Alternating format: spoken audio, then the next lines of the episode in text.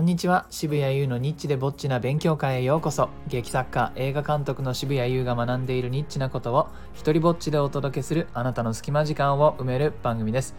えー、今日はですね主演女優のオーディションで求められることという話をしようかなというふうに思います、えー、最近ですねあの僕今年の9月に、えー、初のね初となる長編映画を撮影することになりましてえー、それに向けても脚本を書いたり、えキャスティングをしたり、まあ、今度の金曜日からねえロケ班に行ったりと準備をいろいろと進めているわけなんですが、まあ、その大きな流れの中で、まあ、かなり重要なね、えー、女優さんが必要なわけですよ。まあ当たり前ですね。それで、まあ、の主役級の女優さんが必要で、えー、そのオーディションを、まあ、しているわけです。でそうすると、まあ、いろんな人がねあのありがたいことにあの来てくださってでいろんな事務所もこう話を聞きつけて今度やるって聞いたんでうちにも声をかけてくださいというふうにね言ってくださったりとかして、まあ、そんなこんなで書類を見てあこの人だったらもしかしたらあの会うかもしれないねって言ってお呼びしてまああのいろいろとあのセリフを読んでもらったりとかそんなことをするわけです。まあ、そうしてくると、まあ、いろんな人を見るからこそちょっと見えてくるものっていうのもあるので、まあ、そんな中で、え、ちょっとまとめというかこれをやった結果いろいろとね学んだことっていうのを、え、お話しします。えー、いくつかねポイントというかなるほどなみたいなのがありまして当たり前なんだけれども意外と当たり前のところで差がついたりもするもんですから、まあ、そんなこともね含めて。まずはですねまずはですよ、まあ、セリフはもしね事前にセリフをもらうことができたならばそれはですね可能な限り覚えていきましょう。まあ、大事なことなんでもう一回言うね。セリフは可能な限り覚えていきましょう。えー、あのー、よくね、キャスティング側はですね、覚えなくても大丈夫ですとかっていうふうにね、言っちゃうんですよね。事務所に声をかけるときに。ただ僕は、僕はあの、すみません、できれば覚えてきてもらった方が僕は、あの、その人のうまさとかね、えー、セリフが入ってた方があの指示を出した時にどう変わるかとかも見やすいわけですよね。その人が手に台本持ってるよりは手が自由な方がいいしなので僕はそういうふうにキャスティング側に伝えてもキャスティング側からはその事務所に伝える時にまああの覚えてても覚えてなくてもみたいな風にちょっとこう気を使った言い方になることがまああってそうすると最終的にあの、えーと、候補の方々に話が伝わる時にはなんか覚えなくても大丈夫みたいよみたいな風にその何て言うんですか伝言ゲームみたいな感じであの僕のお願いの質がですねあのちょっと下がってった状態で伝わることが多いんですね。したがって覚えなくてもいいですっていうのは基本罠だと思って大丈夫だと僕は思います。えー、あとねそうだって想像してくださいよ。じゃあそれを鵜呑みにしてさ、えー、ね事前にセリフもらえたにもかかわらず覚えずにオーディションに行ったとしますよね。でもそこってどんな世界でしょうか？なんとかね他の人たちではなく自分を選んでもらおうとする人たちしか集まってない場所ですね。なんとか出し抜こうという競争の世界に、えー、オーディションっていうのは踏み入れるわけ。まあ言うたら芸能界自体がまあそういう競争の世界ですね。もちろん協力もありますけれども一つの作品に対して主演女優のポジションっていうのは一つしかないんだから誰かにしか決まらないのでじゃあね100人オーディションしてくれたとしても99人は落ちるわけですね。そういう世界です。だから覚えるだけで少しでもチャンスを増やせるならみんなやるわけですよそれ。だから大抵、えー、覚えてきてくれるわけです。あの結構売れてて忙しい人とかも覚えてきてくださる。そうなってくるとですよ。ね。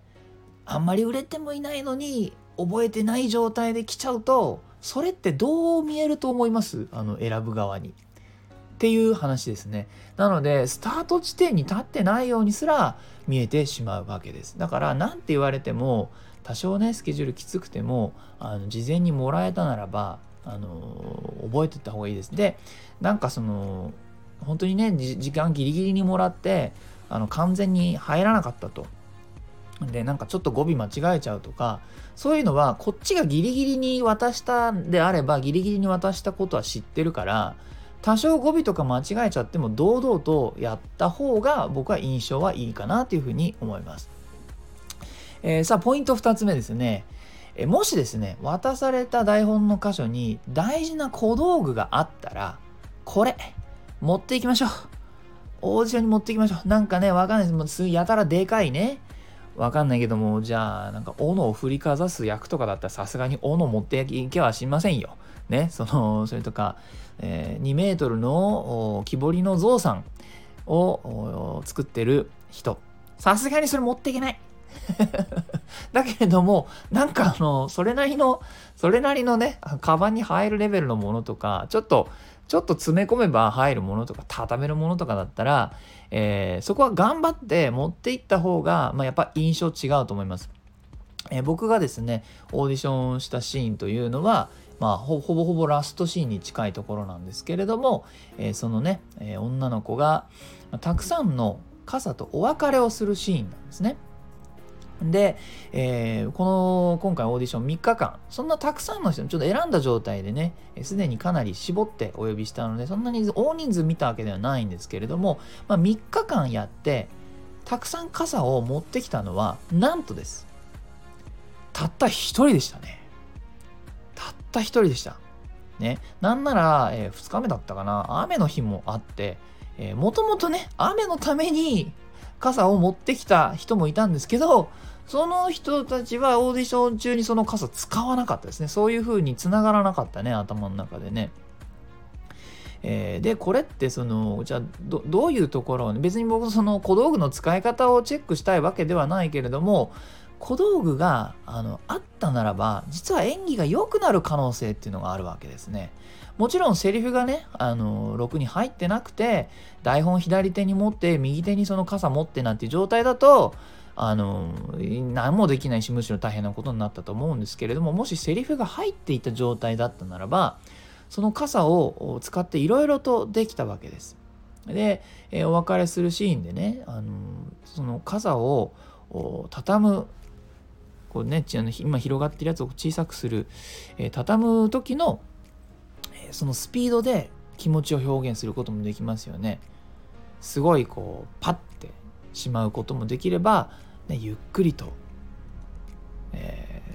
ー、時間をかけて閉じることもできるわけです。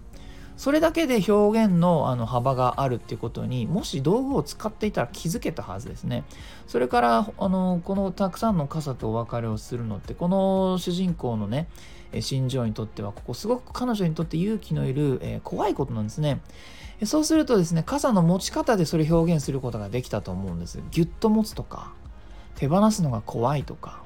ね、絵の部分じゃなくてなんだかあの身の部分の方をギュッと持ってることをやるやもしやったとしたらあそうかこの子はこれ手放すのが怖いんだってことが、えー、表せましたね。まあ、そんな風にえー、道具がねあったら見せられることがいくつもあったんだけれどもまあなんなんねあの一人でした 持ってきたの。なので大事な小道具があったらそれを使って練習して何かそこでね発見することがあったらあのオーディションの場で披露すると絶対違うと思う。まあ、これで分かることはその発想のある人が少ないからこれやるだけでちょっとチャンスが増やせるっていうことですね。えー、こっから先はですねちょっと見た目の話になってきます。えー、どうしてもですね映画となると見た目、まあ、映画じゃなくてもですね何の作品を作るにしても見た目が全く関係ないかっていうとそんなことはなく、えー、見た目っていうのが重要になってきてしまうこれがいいか悪いかね別として、えー、でそんな中でですねちょっとこう気をつけた方がいいかなと思うこと少なくともこっちは見てるよっていうことなんですけれども、えー、一つはですね肌の状態ですね。なので肌の状態なるべく良い状態を維持できるように普段から心がけた方がいいのかなというふうに思いました。やはりこちらあのモニターをカメラでね撮って僕なんか今日あの、えっと、オーディションの最中モニターずっと見てたんですけどなんでかって言ったら結局観客の目に映るものはカメラに映ったものですよね。それをお届けすることになるので、まあ、その人直接見るより僕はもうレンズを通したものを見て、えー、何が映ってるかなどんな風に映るのかなっていうのをまチェックするわけなんですけれども。そうするとですねあのアップを撮った時にやっぱりいろいろと目立つのは目とあのほっぺあたりの肌この辺りが結構、えー、目に入ってくるわけで。すそうすると肌がねあのボツボツしてたりとかあの普段のケアがもしかしたらどうなのかなっていうような感じのはどうしても、えー、それは気づいてしまいます。でそこが綺麗かどうかっていうのはやっぱりチェック項目ですね。もうそれを補ってねあまり売るほどの演技のうまさがあればあのそこら辺のねことがまあ、ある種見えなくなったりもするかもしれないんですが、えー、設定上ですねこの僕がオーディションした役はあんまメイクとかを、えー、しない感じの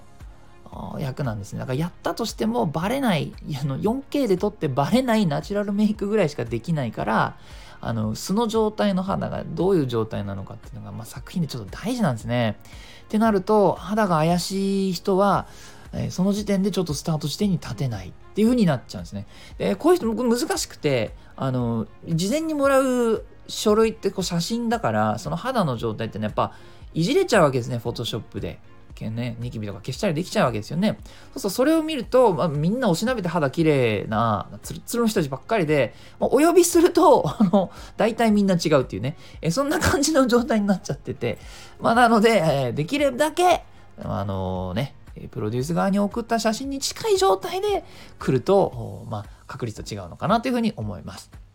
それから最後にですね、あの、これは、まあ、厳しい、まあ、厳しく感じる人もいるのかな。多分世界的な動きでもあるので、えー、この意識が日本の方にはないかもしれないので、あの、あえて話すんですけれども、えー、口元の見た目、これも、あのま、日に日に大事になってきている気が僕はします。特に歯並びに関して、えー、やはりあの、まあ、うるさいまあ、世界になってきてるのかなっていうふうにうるさいがいいのかどうかわからない表現としてあってるのかねまあなんていうのか平たく言ってしまえばですね海外ではですね良い歯並びがもはや身だしなみの一つみたいな感じなんですよ。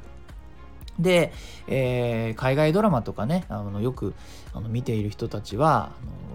言われてみればと思うと思うんですけども主演級の人たちみんな歯並びが綺麗ですよ。そこがねあのジャギジャギの人とかもういないんですねだからそこを人に見せる口って人に見せるものだからそこは綺麗にしなきゃっていうのがなんかもうスタンダードになっていて、えー、刃がチャームポイントとか言ってくれるのは本当だんだん日本くらいな、え、感じになってきていますでですね日本もあの少子高齢化でどんどんあのこう自国で作るものを海外に出していかないと生き残れないという流れになってきて、まあ、それに気づいている俳優さんたちは、まあ、今海外ドラマに出たいネットフリックスに出たいアマプラに出たいっていうふうなことをこう考えて英語の勉強を始めたりとかあの海外のねオーディションとかに出す方法とかをねいろいろと模索している人たちがもう周りに結構、えー、いるんですね。えー、でなので同時にですね英語の勉強をあのするのと同時にご自身の歯にもちょっと注目した方が良い時代となってきているふ、えー、と僕は思います、えー、少なくともね我々制作側は